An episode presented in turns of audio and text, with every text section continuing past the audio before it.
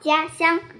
孩子们爱家乡，也爱画自己美丽的家乡。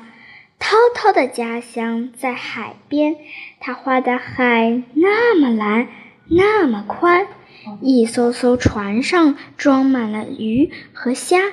那个在海边捡贝壳的孩子就是涛涛。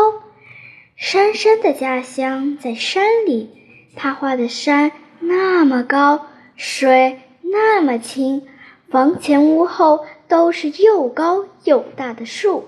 画上的山山挎着小竹篮，正要到树林里去采蘑菇呢。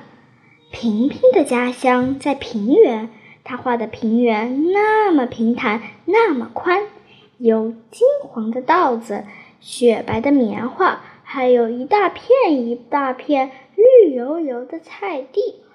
前有鸡鸭，屋后有几丛青翠的竹子。那个正在田野上奔跑的小女孩就是平平。青青的家乡在草原。